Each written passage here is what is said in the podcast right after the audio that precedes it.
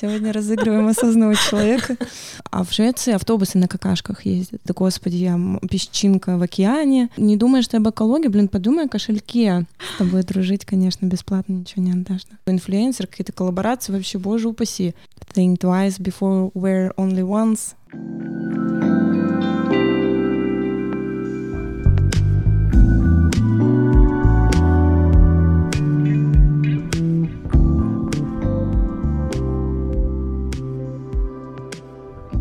Привет, меня зовут Оля, мне 30 лет, и этот подкаст про отношения, семью, поиск себя, воспитание детей и просто про жизнь. Сегодня мы будем говорить про осознанное потребление. У меня в гостях две девушки, Женя и Аня. Девочки, привет. Привет. Привет. Женя, создатель благомаркета, она сейчас расскажет про себя поподробнее. А Аня э, живет сейчас в Стокгольме. И мы тоже послушаем ее историю, узнаем, как все устроено внутри такой развивающейся страны. И, возможно, узнаем какие-нибудь лайфхаки, секреты, как нам стать такими же осознанными, как шведы. Женя, может быть, ты начнешь? Представляться? А, да, меня зовут Женя, Женя Кузьмина. Я уже не считаю себя, так скажем, создателем благомаркета в данный момент. Мы, это просто была когда-то давным-давно моя идея, и занималась я им далеко не одна. И полностью сейчас благомаркетом занимается Ульяна. Угу. Благомаркет сейчас это эко-магазин у нас небольшой. Я, конечно, помогаю всячески, чем могу, в свободное от основной работы и от детей время. А, сейчас он специализируется на продаже эко-товаров, так как эта тема была нам всем интересна. Мы хотели что-то одноразовое заменить всегда многоразовым. Плюс также остается ресейл, то, с чего, собственно, Благомаркет начинался. Угу. А расскажи вообще, как э, родилась идея Благомаркета? Я просто сидела э, как-то раз и думала о том, как бы нам заработать немножечко денег для истенка. И родилась такая мысль, что действительно очень много лишних вещей, которые можно продать и просто передать эти деньги э, на благотворительность, на какие-то нужды потому что я собирала тогда памперсы, делала это одна, там что-то какие-то маленькие акции, все это такое было, ну, мне казалось, что это прямо капля в море. Угу. И вот возникла такая мысль. Название тоже сразу практически у меня было в голове. Мы встретились на Масленице э, в Истенке, там познакомились как раз вот с Наташей и Дашей, с кем мы вместе все это начинали. Я им рассказала свою идею, они очень сильно поддержали, им тоже понравилось, и так и все это началось. Угу. То есть Благомаркет был задуман как благотворительный проект помощи Аистенку. Ну, по идее, да. И с чего он начинался? С мероприятий? Он начинался с распродажи, с ресейла, с того, что мы собрали по подружкам своим вещи, угу. и там позвали всяческих известных людей, собирали много вещей, все сделали там первый такой маркет. Ну, просто был какой, 2015 год, Угу. И маркеты были очень популярны. Там все ходили, там регулярно ходили на Сандарину и регулярно какие-то еще проводили мероприятия. Маркет было это ну, такое классное что-то. Угу. Ну, я Поэтому сама это... тоже занималась. Я помню. ну, короче, это зашло. Ну и вот два года мы прям проводили. И потом это немножко отошло. И потихонечку родилась идея магазина. А магазин как существует? Что там продается? Там продаются эко-товары угу. и ресейл, то есть одежда, которую нам отдают благотворители, по сути, люди, которую мы там ищем, где-то находим. Я сама туда отдаю все свои вещи практически, угу. которые там где-то как-то заскучали. То, а, то есть, по сути, это ресейл, и может в этом поучаствовать каждый. Конечно, конечно. Ну, единственное, что сейчас мы более строго э, отбираем все вещи, угу. чтобы они были действительно максимально в хорошем состоянии, чтобы это был какой-то бренд. Может, это может быть, конечно, масс-маркет, но может быть какие-то интересные коллекции, типа H&M премиум. Угу. Ну, стараемся делать так. Хотя сейчас очень много людей перепродают свои вещи. Я прям понимаю, что ситуация, видимо, в России уже не очень такая хорошая, и действительно мало вещей появляется вот таких, которые люди хотят. У всех, у каждого второго, мне кажется, есть своя комиссионка сейчас, ну, ну, да, да, свой аккаунт. Ну, тем не менее, есть люди, которые находятся, отдают.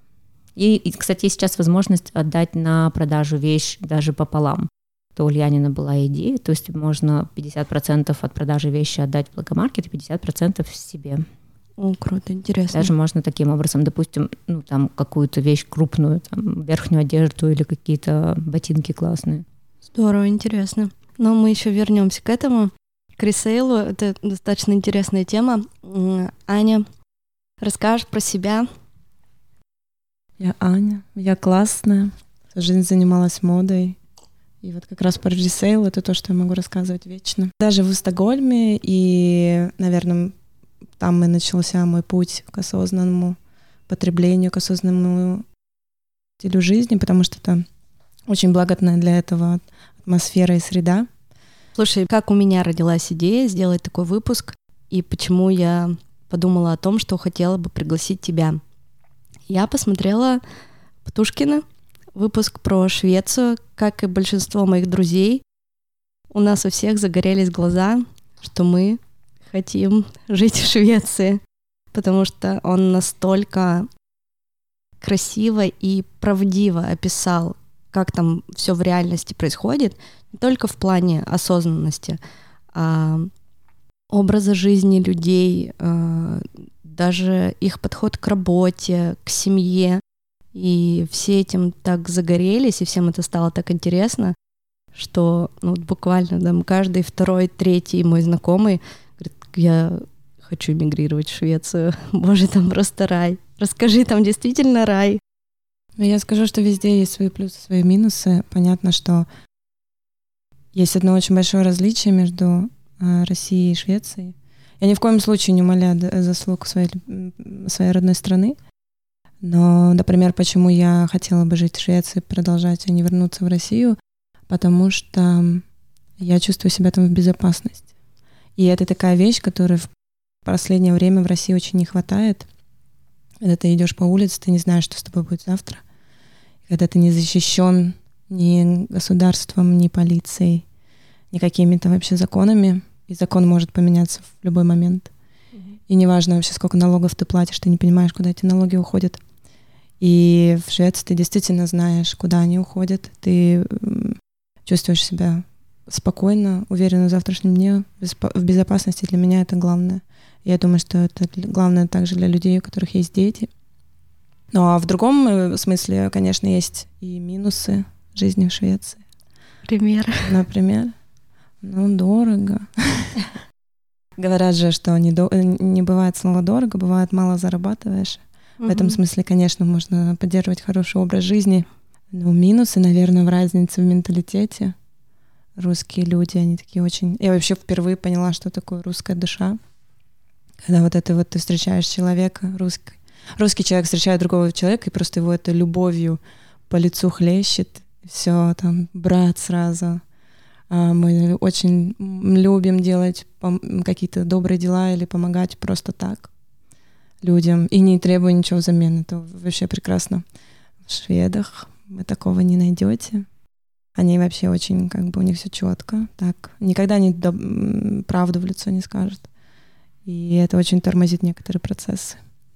Но если к этому привыкнуть, если их полюбить такими, какие они есть, и все, все тогда прекрасно. Ну, что я заметила по твоим сторис, что они очень стильные. И вот это вот стокгольмцы, когда ты пишешь реально каждый человек, ты думаешь, боже, как красиво. Ну, я, конечно же, выбираю как бы стильных. Живу в центре города.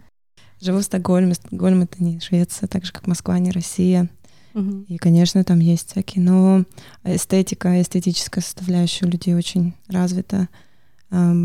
Просто по причине того, что, наверное, это Скандинавия. И как-то вот, да, у нас... Это очень же много от, эм, от образа жизни зависит и от эм, выражения лица, здоровья. И иногда думаешь, вот вроде бы в Москве же тоже мужчины в черных куртках, в черных ботинках, в черных шапках, но что-то что-то не то. А потом понимаешь, что он едет, вот и думает, такой грустный, прям у него нахмурился, и зубов у него нет.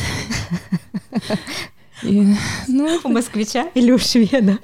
Я сейчас потеряла. У москвича, конечно. У шведов. Конечно. Нормально все с зубами. Самые красивые зубы, да, прекрасные.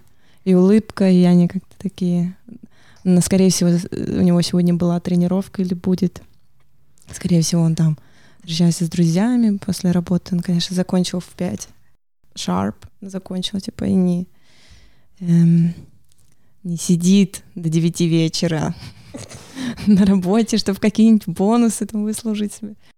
И он довольный едет домой, потому что ждет его там прекрасная жена, которая его не пилит, потому что у них раздельный бюджет. Она зарабатывает сама, и они, наверное, уже запланировали отпуск прекрасный где-нибудь. Ну, то есть просто Детей у них нет. Дети появляются к 40, когда ты уже как бы... Нету такого, что все идут тусоваться, а тебе грудью кормить. Вот. Поэтому, наверное, это тоже очень важно, как человек себя чувствует, и через эту призму проявляется его стиль, его видение мира и, и внешний вид в том числе. Расскажи еще, пожалуйста, у тебя же там есть какие-то друзья, твои знакомые, которые родились в Швеции и всю жизнь там живут? Да. Всегда ли у них был тот уровень вот этой вот осознанности, вот эта вот тяга к переработке всего? Является ли это какой-то национальной парадигмой? Ну как давно вот? Или у них такого не было, вот как у нас, да? Не было, не было, никто раньше ничего не перерабатывал, не сдавал одежду. И потом так раз в один момент мы что-то в нашем сознании поменялось, там лет пять, да, шесть назад, может быть. Мне кажется, не в один момент произошло, а постепенно просто ну вот, Когда я была маленькая, мы вообще ничего не собирали, мы не знали, что даже пластик по номерам отличается. Просто когда ты была маленькая, пластика не было такого. Пластиковые пакеты появились, когда мы уже в школу пошли, ну, условно. Наши родители относили эм, бутылочки на молочную кухню, и это было своего рода осознанное потребление, то есть они их мыли, сдавали. Э, наши родители пользовались авоськами, многоразовыми сумками, и не было вот этого просто, не было этого засилия пластика везде. Они покупали кусок сыра в бумагу в магазине, они покупали торт в, в картонной коробке, и это было удобно, круто, как вот то, что сейчас, мне кажется, как раз в Швеции, наверное, когда тебе могут завернуть, и на тебя не посмотрит, не скажет, что ты... Как, как у вас вообще с продуктами, с пластиком? Вот это вот все много? Ну, я думаю, что продукты-то везде одинаковые, они в пластике, конечно, существуют, но если ты там себе отрезаешь гуанчали, конечно, mm-hmm. они тебе красиво завернут. Я думаю, да, что это просто приходит со временем, и тут не зависит от страны, а зависит от ресурсов и желания в это вовлекаться. Mm-hmm. То есть если у нас это заканчивается все-таки единичными случаями какой-то инициативы каждого, когда люди собираются. И вообще очень много надо образовательных каких-то систем с этим, в этом смысле проводить. Если у нас до сих пор считается, что second-hand — это признак как это, низкого достатка, не будем материться. Я решила не материться сегодня. Мат а, он мешает. Мат, он мешает осознанности, осознанность, конечно. Сегодня разыгрываем осознанного человека. Пусть все думают, что я не матерюсь. А, Сейчас но... медитацию включу. Да, медитацию включу. Вот, и все. Это вот как бы инициативы такие единичные, которые еще их развивать и развивать в каком-то смысле. А в Швеции автобусы на какашках ездят. И как бы я думаю, что просто из-за того, что больше ресурса, больше желания государства в этом участвовать, это становится комфортным, удобным, люди это подхватывают. Но если вот здесь этим никто не занимается, вот человек сам этим... Насколько я понимаю, Благомаркет, в том числе, э, девочки тоже же благотворительно там волонтерят, правильно? Вы же... Ну, конечно. Ну вот. То есть нету такого, что... Ну, нет такого, что в... нам кто-то помог. Да, в России же как? То есть я сделаю какую-то благотворительность, но я с этого должен что-то поиметь. Либо он ищет какого-то инвестора, скорее всего, либо оставляет себе какие-то дивиденды все равно с этого. Сейчас, я думаю, что благотворительностью много кто занимается, не оставляя ничего. Ну, просто в данном моменте в благомаркете просто нечего сейчас оставить. Когда мы зарабатывали там большие деньги на, именно на маркете, когда действительно много людей приходило, там полмиллиона, там 800 тысяч, мы даже с тех денег ничего не брали. А сейчас, наоборот, ситуация гораздо сложнее, потому что у нас нет никакого института благотворительного, никакого института социального предпринимательства. По большому счету, у Ульяны просто ИП. Она платит все налоги так же, как плачу я. Со, ну, у меня, допустим, у меня магазин. И мы с ней как два ИП совершенно как бы одинаковые перед государством, перед лицом государства, перед тем, что она делает, то, что я делаю, то, что делают там миллион ИП, которые, кстати, неожиданно могут все... Я про безопасность к твоим словам. Да, да, да. Недавно, да, прошел слух, что, может быть, убрать вообще ИП. Почему нет? Угу. Так что, конечно, в данный момент Благомаркет не зарабатывает он перечисляет небольшую толику на какие-то небольшие конкретные вещи в истенке, но старается развиваться и платит зарплаты, и платит налоги. Вот. Пока что только так. Ну, то есть это все на таких все с, бы... с государственного уровня начинается. Ну, рыба-то гниет с головы же. Конечно. Всегда. Если ну, в школе начнут а, об, объяснять это, будет такой предмет, как экология, не просто, что мы а, виды облаков изучаем и как у нас озоновый слой разрушается, а с мелочей, с какой-то рутинной историей, из разряда того, что ну, давайте мы все-таки а, помидор-то не будем складывать в мешки в каждый, или там ходить с авоськами в продуктовый магазин. И почему бы не ходить там реально по секонд-хендам собирать луки в школе. Классная же штука. И красиво одеваться, и вот эту культуру прививать с детства, с малых лет. И, и все, и вот так вот оно и пойдет. Но у меня не все, кстати, друзья э, ресайклят, зря вы так думаете. То есть это везде есть люди, которые этим занимаются, есть те, которые не занимаются. То есть это, это тебе надо вот эти четыре контейнера маленьких дома иметь, их это все, потом тебе надо собрать все, потом тебе надо на улицу выйти, потом с этими э, контейнерами мучиться. По то, сути, это как есть, бы... А там нет штрафов вот каких-то? У меня в доме, э, я когда заезжала в новую квартиру, у нас есть типа вот э, мусорная комната, и там просто стоят контейнеры общие, и все туда скидывают, и все. И я спрашиваю своего лендлорда, я говорю, а кто-то ресайклит? Он говорит, это не ресайклинг дом. То есть ты можешь сама это сделать, твоя инициатива, ты должна там перейти дорогу, куда-то пойти, найти эти контейнеры, которые, кстати, везде. Но на самом деле там нету такого, что в новостройках, наверное, есть, вот за городом, ну, подальше, не в центре новостройках есть, там уже прям ресайклят сами, но это инициатива людей, которые там живут. И у меня есть друзья, которые этого не делают и нормально живут, спокойно. Ну, то есть потом весь мусор, который ты не ресайкнул, даже если ты его ресайкнул, а потом есть специальные люди, которые еще раз это все пере, пересматривают.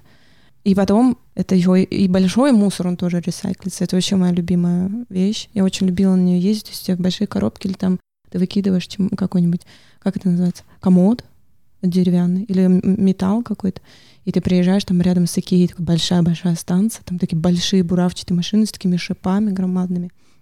Это так классно, ты выкидываешь этот комод, и он просто шипами такой его разминает. Ой, так это здорово. У нас да, э, нет. Это, по-моему, Птушкина тоже в выпуске было. Mm? Прямо приезжают и технику привозят. Там разные станции да. для сдачи есть. Ну, то есть там металл, э, дерево, э, пластик, э, ткань, текстиль, текста. Вообще очень круто, я очень люблю это. Ну вот мы, кстати, затронули тему детей, да, что нужно прививать с рождения. Жень, вот у тебя как в семье устроено? У тебя трое детей. Получается ли у тебя дома в домашних условиях это сделать, раз в школах у нас вообще такое не практикуют? Ну, я специально этим не занимаюсь, могу тебе сразу сказать. У меня просто нет на это времени. Но я занимаюсь, я, да, я, я из тех, которые вот, вот с контейнерами таскаются. У меня там сортировка на порядка там восьми, наверное, фракций из всех пластиков разных, и я действительно их собираю. Но я живу в доме, мне, мне это удобно. То есть сейчас, допустим, у меня вход завален даже на веранду, потому что я давно не выезжала, и у меня все рассортировано, ну вот прям пакетики я туда просто выставляю, выставляю, думаю, вот ну, поеду потом все вместе сдам к Меге или вот к ребятам, кто оператор Меги, это не музей мусора. Ну, как бы дети видят, что да, я да, это да. делаю. Они открывают у меня выдвижной ящик в кухне, там вот все написано, и Саша, допустим, она начинает понимать, она может положить какое-то там по месту, что-то посмотреть, и она как бы такая, ну да, там, давай. Ну, мне кажется, самое наглядное пока что, ну, если, если, про тех, кто научился, то это муж. Потому что он, я помню, года три, наверное, четыре назад, его жестко напрягало, что я просила не брать пакет. Ну, простое, знаешь, решение, ну, просто не брать пакет. Возьми ты сумку многоразовую. И теперь нас все знают, что у нас в перекрестке есть вот пара, которые они даже нам не перевешивают, не знают, что мы там клеим одну наклейку на один огурец, допустим, и берем там пять огурцов. И так совсем. Лук, помидоры, без разницы. Как бы. Я даже не ношу с собой маленькие пакетики, я забываю. Сейчас он точно так же ходит и прям все так же клеит. И это прям большое, знаешь, как приятно видеть, когда вообще совершенно изменилось. Ну, дома он, конечно, не, там не сортирует ничего, просто оставляет, как есть. Ну, потому что ты это делаешь. Ну, тут он еще не может. У него реально, наверное, все-таки мозг больше занят, чем у меня э, по-любому. Я, я, меня, я как бы этим конетелюсь, я делаю это на автомате. Типа, я все мою, раскладываю быстренько, и, ну, это не, не создает для меня какой-то большой, знаешь, проблемы. Может, вот сейчас то, что в мороз, нужно пойти там и отвезти, а мне неохота, ну, потому что холодно, противно.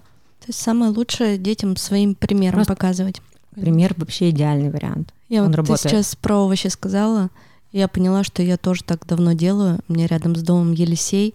Я вот хожу, покупаю один помидор, один огурец, там на всем своя наклейка. И, и потом обычно забываю всегда взять с собой э, мешок и несу это все в руках. У меня все выпадывает, катится куда-нибудь, но я несу. Ну да, он тоже так делает. Ну, у меня обычно сумка с собой все-таки в багажнике валяется уже. Вот, а с дочкой у меня э, старшая дочь ходит во второй класс. Мы с ней приучились к ланчбоксу и к многоразовому стакану. И нашу инициативу не очень в школе поддержали. С многоразовой бутылкой тоже. Я вот в Дуо купила молоко в стеклянной бутылке, очень классной. И она стала каждый день воду брать с собой в, стекл... в стеклянной бутылке. И у нас прямо на собрании даже подняли эту тему, что типа это же небезопасно, что она ходит со своей бутылкой, а может у нее эта бутылка уже там три дня э, лежит в сумке, а если она отравится или еще что-нибудь, я говорю, так я каждый день ей кладу чистую бутылку с чистой водой. Вот. Но все-таки у нас поставили кулер с пластиковыми стаканчиками. Да, у нас тоже стоит. Я не стала бороться с... У нас отсутствие... У нас даже нет комитета как такового. То есть я пару раз спросила, ребят, вы уверены, что как бы там 500 стаканчиков на полгода — это ок? Ну, они считают, что это нормально. Ну, на самом деле есть просвет, потому что ребята не пользуются стаканчиками для питья они с ними просто играют. Пьют из кулера? Да, они пьют из... Э, там есть э, как он называется, краник, из которого это пьют. Нашла кого спрашивать. Я сама тут с русскими словами лагаю. Короче, они пьют из краника вот этот, который просто ты нажимаешь и подносишь к нему, собственно, рот а, а стаканчики просто валяются везде. И после этого, ты знаешь, ну, началось какое-то движение, а давайте купим поменьше, а давайте попробуем мыть кружки, а давайте попробуем положить бутылки. И вроде как бы само оно двигается. Ну, я обычно всем говорю, так, ребят, давайте, может, мы хотя бы просто будем в одно место их складывать и сдавать. Ну, пластиковый стаканчик же, он как бы хороший, четкий вид пластика, его принимают, он перерабатывается. Я не могу взять на себя это еще.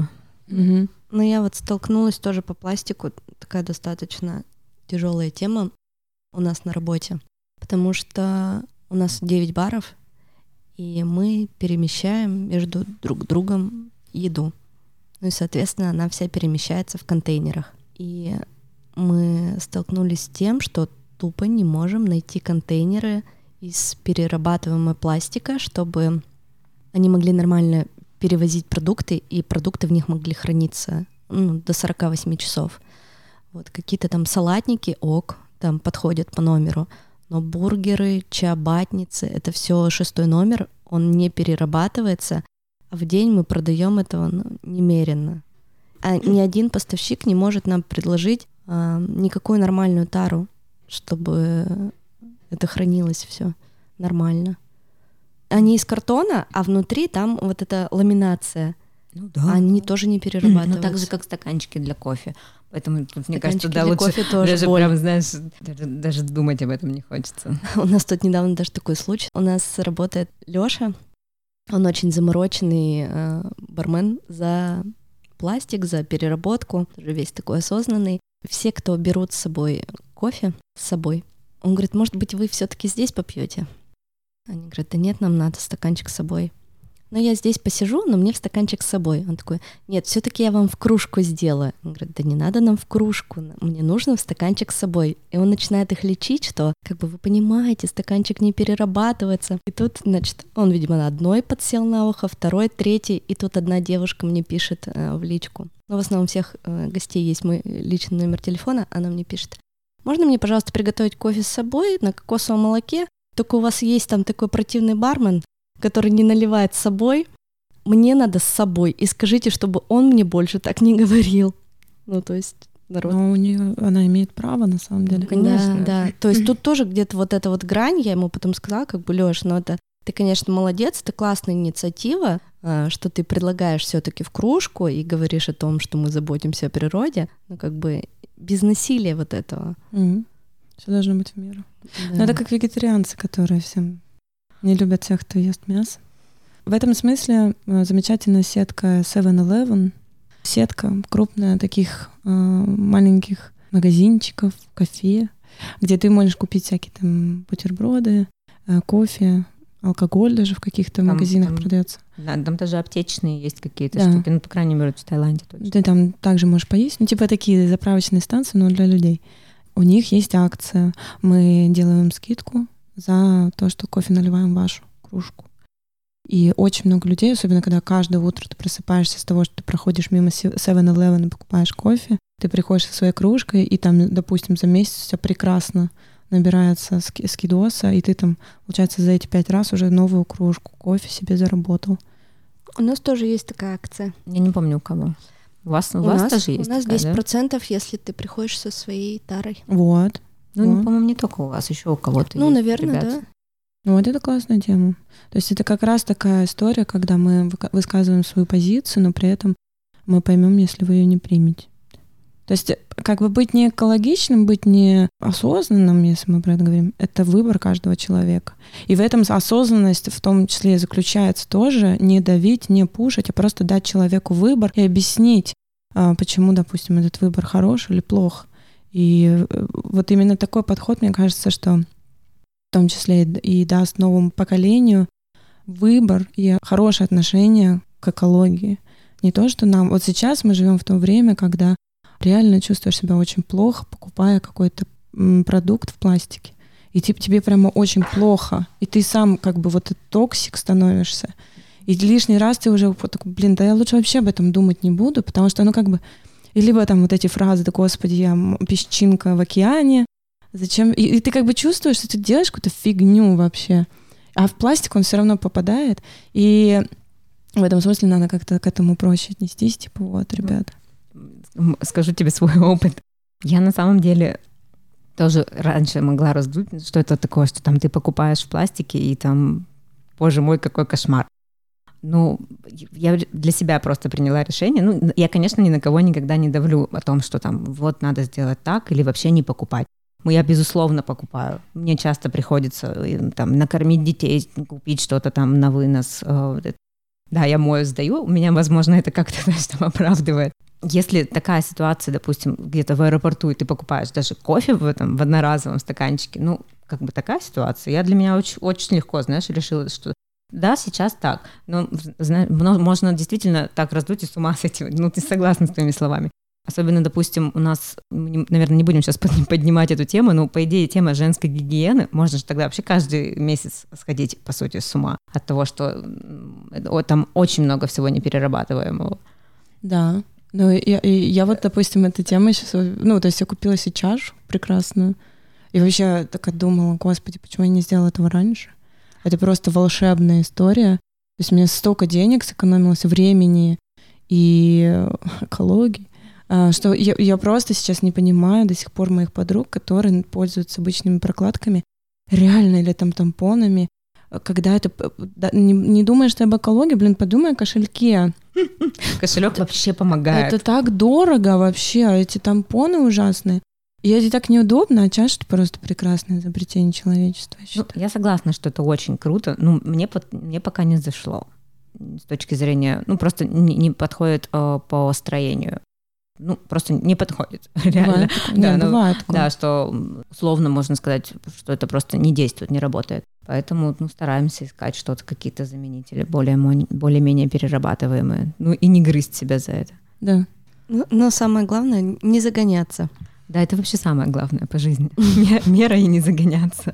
Ну да, потому что в любой ситуации, где появляется экстрим, это уже что-то нехорошее. Что, допустим, случилось там со всякими течениями типа феминизма, мету и так далее, когда это уже переходит какие-то границы, и вместо какой-то благой идеи получается плохо маркет. Плохо маркет. Мне вот еще понравилось то, что в Швеции есть такая штука. Не знаю, как это частные магазины организовывают или это государство придумало. То есть автоматы, ты покупаешь воду, и при выходе из магазина ты сдаешь, ну, выпиваешь воду, сдаешь бутылку, и тебе выходит чек э, со скидкой на следующую покупку. Да, так есть. Но в основном, конечно, этим пользуются румынские цыгане. Но я видела, что абсолютно там э, возрастные шведы этим занимаются. По-моему, еще есть такой автомат, который принимает бутылки в благотворительную пользу, и он как-то, то есть можно сдать бутылки и получить какую-то часть, по-моему, корма для собак, что-то вот такое вот. Или ты как-то это его оплачиваешь, то есть ты сдаешь, и это как э, взнос благотворительный. По-моему, есть такие еще аппараты, тоже интересная штука, но не у нас. Ну, по сути, эти автоматы, получается, придумали частники. Ну, я думаю, что те, кто собирает, ну, это же, это же бизнес. Я, если честно, не знаю, как он точно устроен, что э, те, кто собирают мусор, они его сдают, они его продают на предприятие для последующей переработки, они, очевидно, его продают. То есть там его уже досортировывают и делают из него что-то следующее. Угу. Пока что, мне кажется, что вот основная вот такая тема. Куда вы сами вещи сдаете? Благомаркет, Вестенок, куда? Пластик в Мегу? Пластик в Мегу. Пластик, стекло, бумагу, металл, угу. Мегу. Там мелкие, я не знаю, провода, они тоже принимают, ну, либо в Мегу, либо к ним в, в их офис, не музей мусора. Они на Вайнера. По-моему, в прошлом месяце они писали, что собрали 80 тонн пластика. Ну, я думаю, они много собирают. Что они с ним потом делают просто? Слушай, ну я думаю, что они э, распределяют на разные предприятия, где-то продают. Просто с появлением вообще вот этого тренда на экологичность и на осознанность появился другой термин замечательный greenwashing. О, да. Э, которым там очень сильно грешит, допустим, тот же H&M, который предлагает тебе 50 крон на пакет э, старых вещей, а тем самым как бы поддерживая твое перепотребление э, снова. И я всегда радуюсь, когда появляются какие-то инициативы, но мне вот возвращаясь не только к экологичности, а осознанности, всегда важно понимать, что стоит за этим, просто ли это слова и маркетинговый ход, либо действительно куда-то этот мусор потом уходит, куда-то он девается, куда-то эти вещи. И быть как бы, понимать, куда ты это сдаешь, это очень важно. Я хочу просто об этом сказать. Ну вот я, э, моя осознанность началась как раз с H&M. То есть когда он был еще в Гринвиче, я в H&M исключительно там покупаю детям всякие носки, колготки и все вот это и они дают э, на пакет вещей, по-моему, у нас это 15% скидка. Ну вот я хочу тебе сказать, что вот. H&M Greenwash на полную, э, около 80-70% вещей сжигаются. Угу. Прикол в том, что да, то есть если у тебя есть какие-то вещи, которые ты хочешь отдать или выбросить, лучше отдай их просто в руки угу. людям. Не несите, пожалуйста, в H&M ничего, потому что, во-первых, они дают вам эту скидку. Они в очередной раз вам говорят спасибо, что ты пришел, иди еще раз купи какую-нибудь ненужную хрень. Скорее всего, ты купишь ненужную хрень, потому что ну, у тебя вот эта скидка, угу. или там эти 50, 50 крон, это 5 евро. И ты покупаешь какую-нибудь очередную ерунду, потому что тебе надо вот эти 5 евро каким-то образом купить. И очень большая часть этих вещей, потому что проводили исследования, они протрекали, куда везет, везется этот мусор. Оказалось, что этот мусор везется на сжигающей станции не на, на не экологичный, по-моему, в Москве делали такое супер расследование. И лучше, вот я думаю, отдать куда-то. Ну, я, видишь, в H&M, например, лично я сдаю, да, и что покупаю. То есть я сдаю туда вещи, которые я не могу сдать для уже для второй жизни. То есть у меня это именно формат переработки. То есть это те же там колготки, которые дети не носят, или какие-то... H&M, по идее, не принимает колготки. Да? Ну да, в правилах есть. Ой. Ну, я тебе просто так. А я сижу Кол- туда. Колготки, трусики, вот это вот. Ну, вот белье я не сдавала, я сдавала колготки детские, там, которые порвались, знаешь, один раз надела, она упала, у нее все колени порвались. Угу. Я их складываю в этот пакет. Или там ну, собака наволочку разгрызла, я тоже ее в этот пакет складываю. И, соответственно, покупаю им другие колготки. То есть я в H&M больше, по сути, mm. ничего не, не покупаю, кроме вот такого детского, быстро сменяющегося да ладно, все нормально. Нет, я, я не против абсолютно. Но я к тому, что как бы хорошие вещи я туда не сдаю. То есть я сдаю вещи, которым уже не дать, по сути, вторую жизнь, которую как бы я думаю, что они переработают. Вот, вот просто главное такой... понимать, да, я не против этого, это классная вещь, и неплохо было бы просто понимать еще, что в Екатеринбурге есть ли какие-то еще возможности переработки вещей текстиля именно. Одежду принимает также у Меги, вот этот же не музей мусора, они принимают его в качестве ветоши.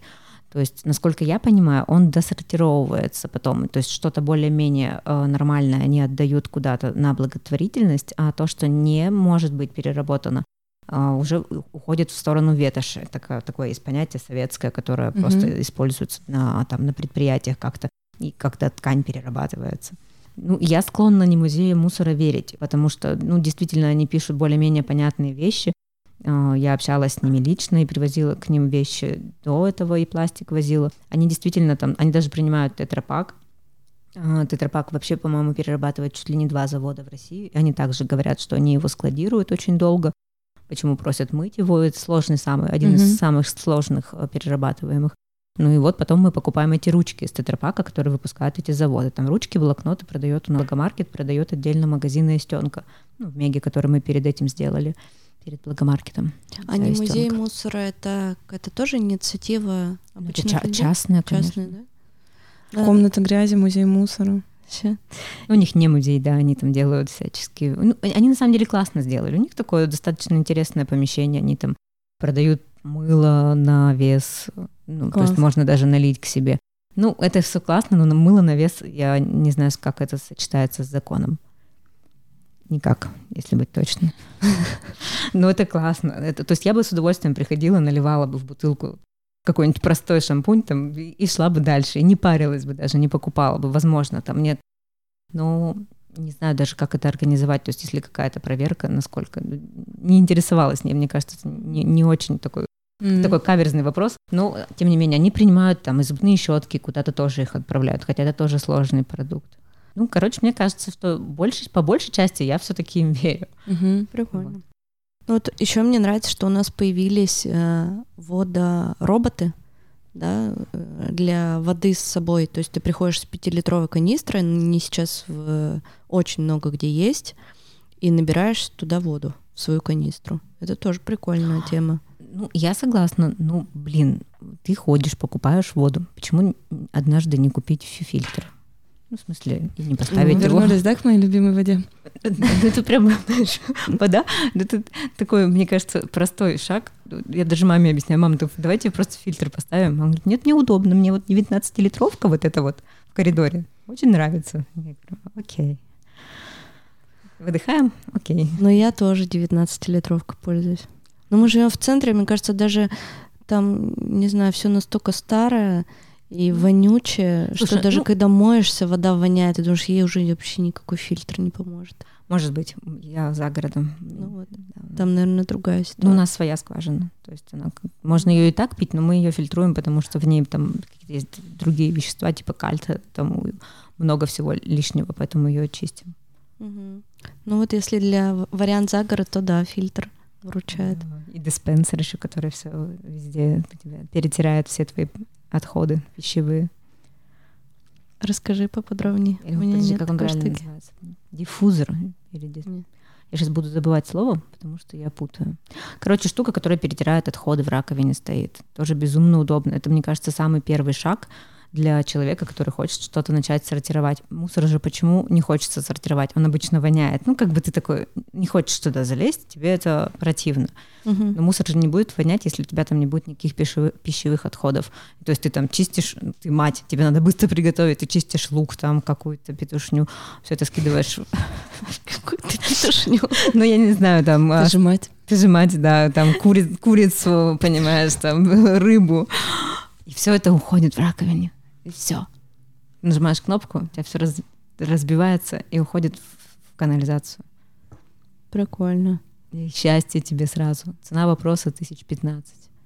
Если распределить ее на все, все, все, вот на ну, время да, да, использования, да. он стоит у нас, ну, сколько мы в доме, лет шесть. Здорово. Это очень крутая штука вообще. Но я вот вещи сдаю, не музей мусора я ни разу не была. Я вещи сдаю э, либо в Мегу, либо вот у нас есть фонд на Фучика «Милосердие», э, но туда именно, по-моему, хорошие вещи сдаются, игрушки, потому что это засилие мягких игрушек. Мне просто от каждого нового подарка моим детям у меня начинается дергаться глаз от этих пластиковых коров, там всяких медведей плюшевых. И, и пока их нет дома, они на выходные уезжают куда-нибудь, я собираю пакет игрушек и увожу тихонечко. Они приезжают и не вспоминают больше. Если что, Меги как раз не музей мусора, их оператор. То есть они, а. это они этим занимаются. То есть ты, по сути, с ними контактируешь. То есть там тоже можно игрушки туда сдавать? Слушай, я не помню насчет Ну, судя по-любому, мальчики, есть куча пластиков игру... пластиковых игрушек, которые уже этот непотреб там, без колеса, есть, без крыши. Да, есть сложные всякие да. про- продукты, вот туда, туда же можно это закинуть, сложно перерабатываемые. Угу. Ну и часть игрушки вообще боль. Игрушки прям вообще. Они еще никогда на них ничего не отмечено. Ты не знаешь, Да-да-да. что это, из чего. Я поэтому просто покупаю там Лего. И вот эта мелочь, она приходит откуда-то просто ну, от бабушек там еще что-нибудь. Ну да, да, да. Есть еще два классных проекта, которыми я тоже пользуюсь для сдачи вещей. Это боксы для одежды, для сдачи одежды. Слышала про такие вещи добра и добро да, и конечно.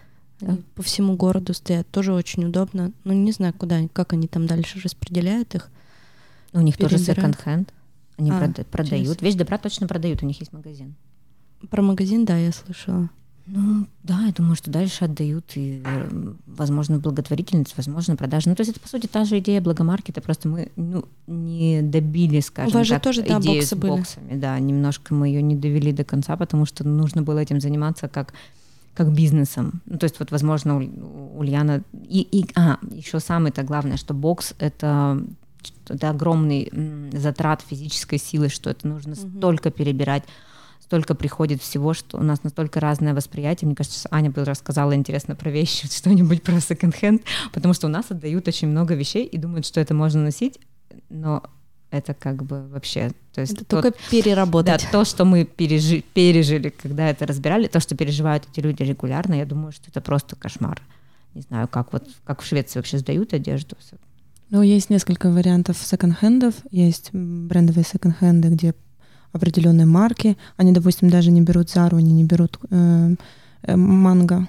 Э, и там можно найти Якне, и Дрисванотен, и все остальное. Есть секонд-хенды э, винтажные, где одежда ищется либо на специальных каких-то маркетах э, европейских по связям, потому что обычно эти люди, хотя в таких секонд-хендов они держат, э, занимаются этим делом очень много лет, они все друг друга знают. Либо они выкупают, там, допустим, у кого-то умерла тетя, этот человек приходит в секонд-хенд и говорит, вот моя тетя, у нее весь гардероб, она там 60-х, 50-х годов ее платье, пожалуйста, забирайте человек выбирает то, что в прекрасном состоянии, и перепродает потом. Есть секонд-хенды, такие мои любимые, босяцкие, когда, да, это люди приносят одежду, но эта одежда, то есть а, ее потом еще дополнительно выбирают. И там вот я, допустим, купила свою замечательную шорковую, норковую шубу, шорковую норку. Шорковая норка — это да. вообще отличная. Да. Шорковую норку свою купила.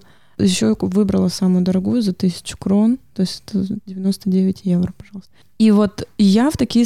И есть там несколько вариантов этих секонд-хендов, таких басиатских. Есть частные, где в основном, куда в основном одежда поступает из Европы, просто их покупают пакетами на развес. Одежда уже отобрана, она уже химически про почищенный, вот оттуда вот, вот этот запах э, непонятный химии, э, которая очень быстро выветривается. На самом деле это ничего в этом бояться не нужно. Это вещь обработана от каких-то там паразитов, от каких-то инфекций и так далее, чтобы человек мог, новый человек это мог купить. Есть государственные такие секонд-хенды, они в основном также делают какие-то программы. Допустим, есть э, секонд-хенд Stockholm Stadsmihun, и вся одежда, которая покупается, там большая часть вот этих э, доходов идет на помощь бездомным. Они дают им возможность также работать, потому что вот люди, они устраиваются в эти секонд-хенды и также пере, пере,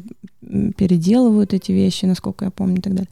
И вот оказалось, что мне очень много ненужной одежды, которую давно не носила, квартира у меня маленькая, это прекрасный способ вернуться к осознанности в гардеробе, когда у тебя некуда это все пихать. И есть вещи, которые действительно уже и не продать, потому что просто ну, не стоит столько, чтобы я там фотографировала, встречалась с человеком и так далее.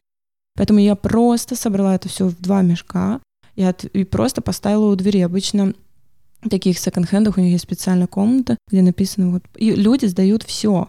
То есть они туда сдают картины, они сдают туда одежду, книги, пластинки, вазы, кружки. И я вот иногда прихожу, вижу там свои, о, ботинки мои стоят. И просто интересно, за сколько они их выставляют. И действительно, кто-то может купить мои ботинки, это очень прикольно. Да, это, это самый, кстати, кайф, потому что Иногда ты прямо видишь, э, кто покупал. Я прям помню на благомаркете, когда приходили, кто-то покупал конкретно мои вещи.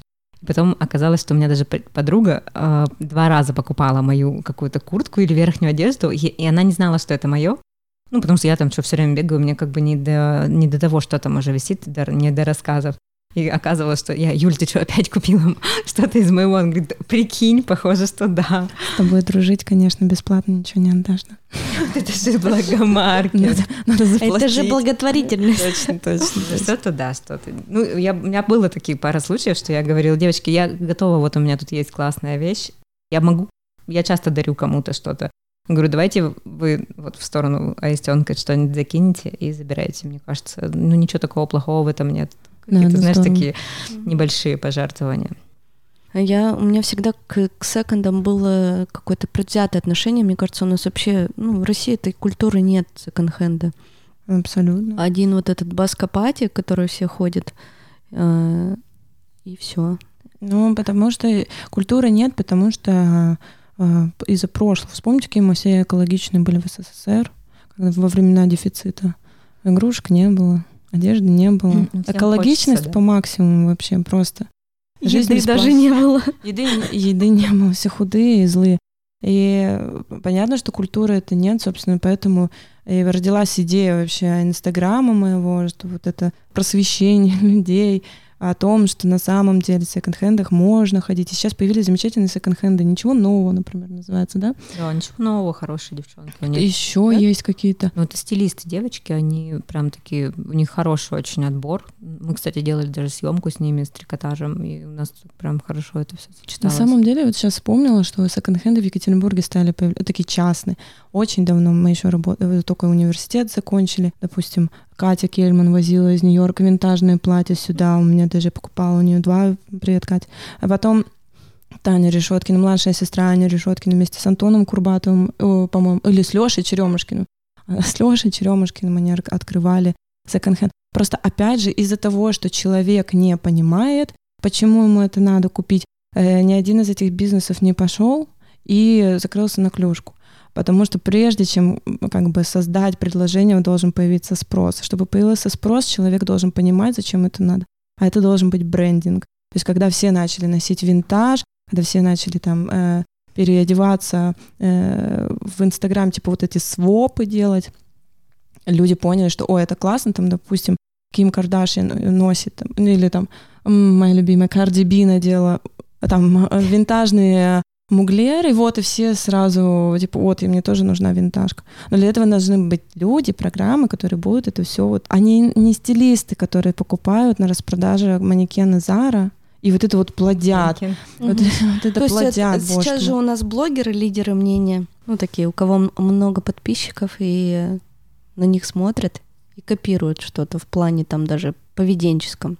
вот, может быть, если это осознание придет через блогеров людям, ну, либо стилистов. То есть человек приходит к э, стилисту, и стилист вместо того, чтобы понятно, что это намного слож... сложнее. Ну да. Это намного сложнее найти что-то в секонд-хенде, найти что-то в винтажке, особенно в Екатеринбурге. Проще намного пойти в Зару, купить вот этот ужасный манекен э, э, одетый, который... И, и, Готовый лучок. Готовый Десятку. лучок. И человеку вот отдать, получить за это деньги за час и уйти.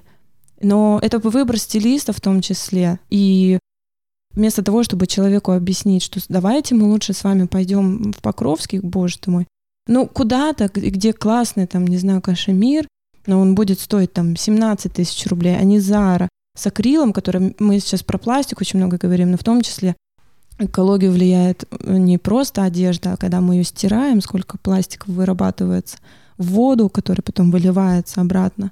И это тоже же невероятно вредит окружающей среде и оставляет экослед. Э, и об этом надо разговаривать, об этом надо обучать, но это очень тяжело, это очень узконаправленная э, такая штука, и не все на это готовы, всем хочется побыстрее, попроще, подешевле. У меня есть очень хороший друг, который недавно мне купил э, кашемировый свитер за 500 рублей. Мгм. За 500 рублей купил мне кашемировый свитер в секонд-хенде. Очень красивый, и я неделю его не снимала. Вот, пожалуйста. Про- Считай, уже Просто, отработала. просто шикарный. Я говорю, Лёша, господи, он такой красивый, там и цвет, и он на ощупь шикарный. А до этого он сходил еще с одной моей знакомой э, тоже в э, секонд и купил ей 10 вещей на, по-моему, на полторы тысячи рублей. То есть А, он и полностью Я сейчас одел. вспомнила, кстати, прекрасную историю про то, как и- вот я не знаю, существует он все еще или нет. э, На Уралмаше есть э, торговый центр Белка. Вот есть торговый центр Белка на Уралмаше. Это все, что я знаю про, про Уралмаш. И вот э, когда я еще больше тому была модным блогером, я, так как денег было мало, мы, значит, я про, как-то пронюхала про этот секонд-хенд, он был очень большой, замечательные были вещи, и я туда просто как на работу ходила и делала оттуда луки, я всех на него подсадила, и это был 2012-2011 год, э, когда о блогах вообще никто не знал, что такое инфлюенсер, какие-то коллаборации, вообще, боже упаси. Всех в Покровском просто у всех глаза тряс- э, дергались от этих слов, никто не понимал. Но вы не представляете, а руководство секонд-хенда «Белка» на тот момент мне написали, и они предложили мне коллаборацион, и действительно, они такие, типа, мы очень рады, что вы приходите к нам и вообще вот как бы образовываете людей, и если все еще существует такой секонд, то вообще отправляйтесь туда, там очень классно. Ну, надо сходить посмотреть. Ну, у меня мама на самом деле ходит в Паско-пати, она, у нее есть подружка, и они вот, у них прям нацеленное все. Они ходят и могут просто так вести по полочке с трикотажем и кашемирно идти рукой просто. Ну, то есть они такие, знаешь, они прямо чувствуют и видят. Ну вот это надо Ну чувствовать. да, я, у меня скорее, я скорее, видимо, из-за отсутствия времени, когда ты не можешь там долго провести время, ничего не нахожу. Но у меня какие-то вещи есть прям из, э, из Баска. Мама вот притащила мне платье Прада. В- в Такое, знаешь, черное базовое платье, ну прям с номером, такое хорошее, 900 рублей. Я вообще не замороченная за вещи. Я могу проходить всю зиму в одном свитере, и Это мне, не полезно для трикотажа. мне вообще ок. Прости. Ходи через день. Хорошо. Ну вот у меня есть два... Короче, я, я в этом сером свитере, ну это условно, ходила всю прошлую зиму. И своему э, мужчине говорю, я вообще хочу только в этом свитере ходить и вообще его не сниму больше никогда. Он такой удобный, он уже вообще весь в катышках, и может он некрасивый, но я вообще больше ничего не надену. Он говорит, так ты не можешь себе второй такой же купить? Я такая, ой, точно, пошла и купила себе второй, и теперь просто их меняю и хожу. И мне вообще кайфово, и я за вещи не заморачиваюсь. У меня там две пары туфель, одни зимние ботинки, две пары кроссовок и две пары джинсов. Мне вообще ок. Кстати, классная И инициатива. не фанат одежды. Шведская, опять-таки. Аркет э, хотят сделать гардеробы капсульные для детей в аренду. Ну, то есть дети же очень быстро вырастают, и половина вещей ну, ре- реально как новые. Особенно вот для младших. э, Там Да-да-да. год, два, три, ты вообще, ну, по сути, они неубиваемые. Особенно какая-нибудь верхняя, джинсы. У меня, я не, я не знаю, у нас, у нас есть компания девочек, которые так рожали по очереди, плюс-минус. И вещи, они вот так вот ходят. Ну, Мгм. практически как у Аркет. Я думаю, что мы даже... Аркет. Аркет, прости, пожалуйста. Прости, пожалуйста. Это классная инициатива. Я вот дочке брала на выпускной в детском саду платье в аренду. Тоже какое-то праздничное.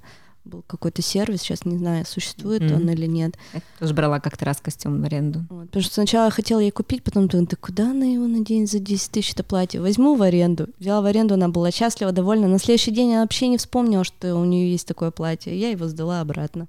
Конечно. И заплатила там, по-моему, тысячу рублей.